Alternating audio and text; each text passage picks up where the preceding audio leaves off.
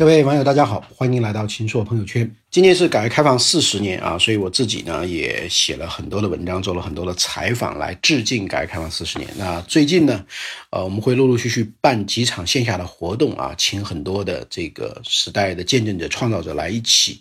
跟我们的这个啊朋友圈的朋友呢进行互动啊。那么我们在啊七月四号我们办的第一场就是这个民企风云啊。看民企风云，听奋斗之歌，呃，那么我也请了这个啊，这个几位非常著名的民营的这个企业家。那整个的这个过程中呢，还是有一些非常受触动的地方呢。这个节目里呢，跟大家这个分享。我们先说一个大的背景，就是民企在整个中国经济中的一个地位啊。其实我们在一九五三年，也就是新中国成立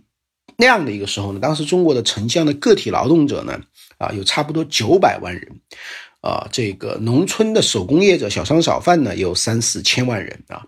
但是呢，经过不断的这个改造啊，割这个资本主义尾巴呀，等等等等，到一九七八年的时候呢，我们的城乡个体劳动者呢，就是只剩下了这个十四万人。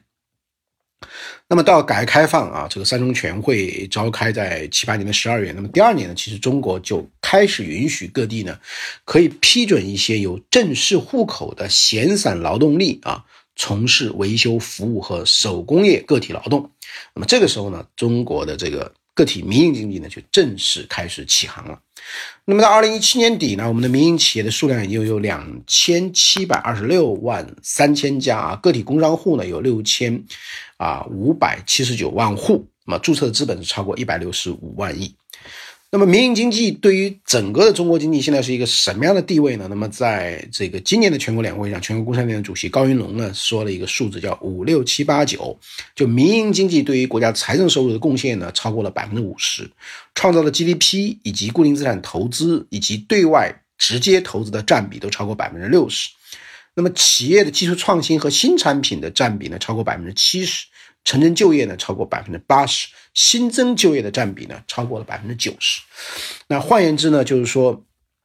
整个的这个中国经济中的半壁江山以上呢，其实都已经是民营企业、民营经济所这个创造的。所以这个四十年呢，这个这是整个中国经济中一个非常突出的一个特征，就是整个经济的增量主要靠非国有经济呢来带动。呃，那在这个我们的这个呃这个这个呃。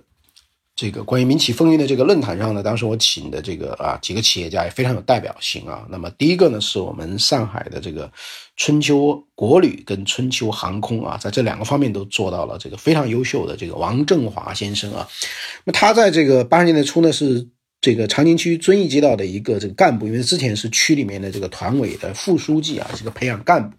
那么那时候呢，就遇到了一个知青返城的高潮。他们街道呢接收几百个知青，那么他们要吃饭要成家呢，政府呢必须创造一些就业岗位，所以呢当时办了几个企业。那么到了八十年代这个啊初，就是八四年前后呢，他自己呢下海了。当时呢就是在这个啊中山公园就安置了一个只有两平方米大小的一个铁皮屋。那么春秋旅行社的前身就在这里。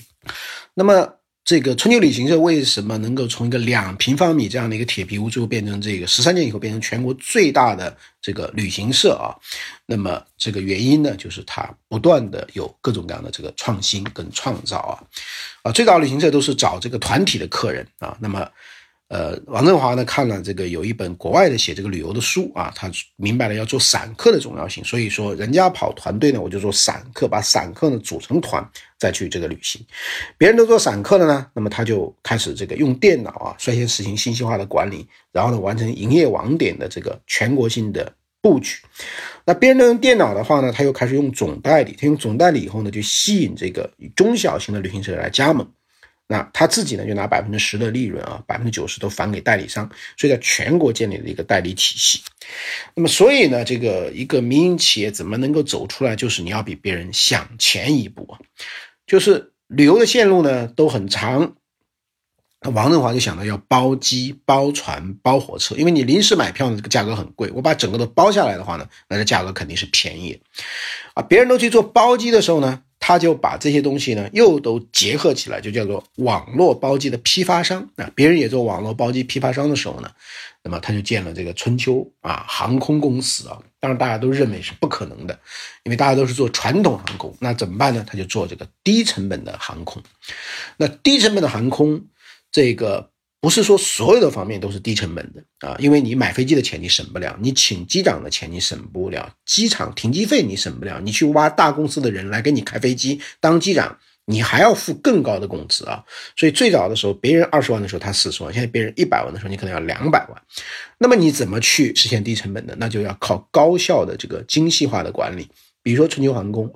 八十六架飞机全，其中呢八十架都是空客三二零。你同一个机型呢，你整个的维修维护方方面面呢就有一致性，就比较便捷。那有另外呢这个六架呢，这个是跟日本合资公司合资的，因为日本呢它全部都是波音飞机，所以没有办法。那么就买了这样一个波音的飞机，那么春秋航空的主营成本呢，这个比行业的平均水平低百分之十三，管理费用率呢低百分之四十，财务费用率呢低百分之六十七，那么这都是靠这个一个铜板一个铜板的省。那全国航空公司的这个票务系统，就卖票的都是用这个啊。呃，国有的这个中航信，那么这是唯一一个春秋航空公司自己做 IT 系统。这样的话呢，买票啊、卖票全部都是用自己的系统，那当然这个呢就能够有很大的一个这个节省。那么要有这样一种节省的啊自主的这样的一种文化呢，那很显然的话呢，就是你这个整个企业的公司的这个企业文化呢，就要非常的这个正气，而且非常讲究奉献精神。所以呢，这个王振华为了调动大家的积极性呢，他就把这个百分之七十的股份都是分给了管理团队和员工，也就让更多的人都当老板。那么在春秋呢，虽然很辛苦呢，但是有奔头。所有的逢年过节、高温大雾、台风，那么干部呢都要到一线。年三十的晚上呢，机场里的孩子没有饭吃啊，没有地方吃饭。那么他们的规定呢，就是一定要让他们吃上饭以后呢，干部才可以吃饭。然后呢，这个很重要的一个，你这样的一个啊奉献是要什么呢？是要奉献给顾客。所以春秋航空开航到现在，它是低成本的航空，它的票价呢比同行呢平均要低百分之三十到四十。那么对于利益相关者，对于同行、对于供应商、对于银行等等方方面面的，这个春秋航空不拖欠一天的账期啊啊。那这样的话呢，就是形成了这样的一个非常好的支持精细化管理的这样的一种廉洁的。啊，节约的这样的一种文化，啊，那这个呢，很大程度上是跟这个王振华的家庭教育也有关系，因为他母亲从小就教育他啊，有两句话叫做“未穷先穷必不穷，未富先富必不富”啊，那大家可以体会一下一下这个话的这个含义，“未穷先穷必不穷，未富先富必不富”，所以他从小呢就是养成了一个节省的习惯啊，衣服不破一直穿。然后呢，结婚了这个五十年到现在为止啊，他的这个啊夫人这个用水都非常节约，先洗衣服，然后拖地板，最后在这个冲马桶。我去过这个王总的办公室，他的办公室里有一个沙发，其实用了二十多年啊。那我这个他让我坐了坐，我说哎还挺好，因为现在弹簧还很用，还能够这个啊不错的。他的儿子到美国留学，一共八年，拿了两张硕士文凭啊。那么走的时候呢，就给了他五万人民币，还包这里面已经含了这个机票啊，这个去的这样机票了。所以他儿子当时在美国呢，要早晚都打工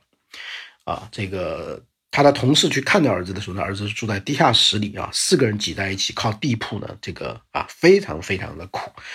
当然，他同事看不过去啊，就说：“我有两千美元，给你留下来吧。”他的儿子说：“呢，我不要，我爸爸不是没钱，而是说我要靠自己。”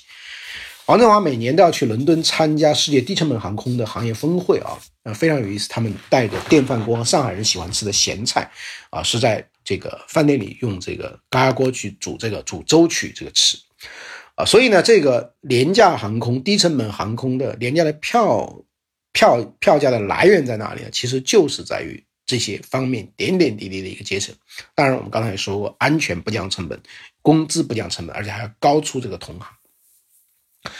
那我们这个我也请了这个啊红星美卡龙的这个董事长车建新啊，他是十六岁就在这个农村啊做木匠创业啊，二十岁借了六百块钱开一个家具工厂。今天的这个红星美卡龙已经是中国家具流通业的这个第一品牌，是 A 加旗的这个公司啊。呃，那这个车建新呢，这个跟我们有一个分享很有意思，就是要从富二代到新一代。什么叫富二代呢？就是精神上财富，因为父母虽然很穷，但是带给了我们正直、勤劳、简朴的精神啊。那么车建新的这个妈妈呢，是每天早上五点起床，晚上都干到十点、十一点，几十年如一日。所以四十八岁的时候呢，就累病啊去世了。所以就是这个啊，初中虽然没有毕业，但是通过这个不断的奋斗呢，那么车建新本人呢。也读了这个一千多本书啊，一千多本书，而且他经常通过读书呢，呃，来思考各种各样的问题啊，呃，我觉得这个听他讲的有两两个这个小小例子很有意思。他就说，为什么八零后比七零后聪明，七零后比六零后聪明，九零后比八零后聪明呢？啊，他觉得是因为我们看世界的方式是不同的。啊，因为六零后你看这个世界的时候，当时是黑白电视机，那么你是用黑白电视的这个角度去看世界。但是现在这个年轻人呢，可能是打游戏，可能是 VR，啊，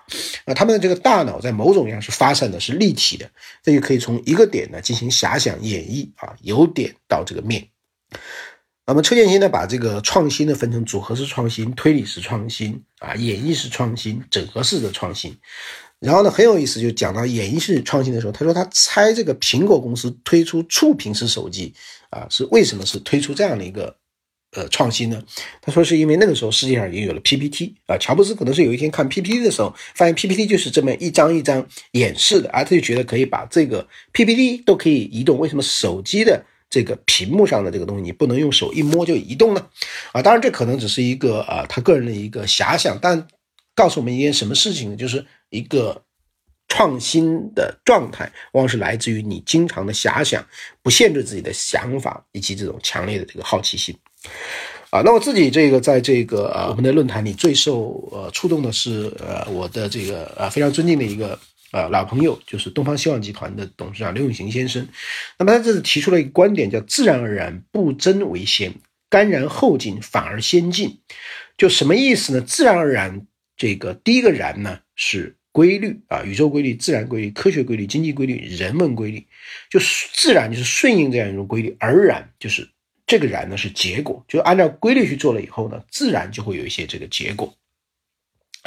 那么这个干然后进，反而先进是什么呢？就是第一个干然呢是是是这个我们近代以来中国落后了，我们这个很多方面都落后，所以我们要这个啊知道自己的这个落后。同时呢，我们要享受这种落后。为什么要享受这种落后呢？因为你后发有优势，你进入了迟，就可以把所有现在的最新的东西呢用到自己的身上啊，再加上自己的这个创新呢，就有可能反而就可能先进。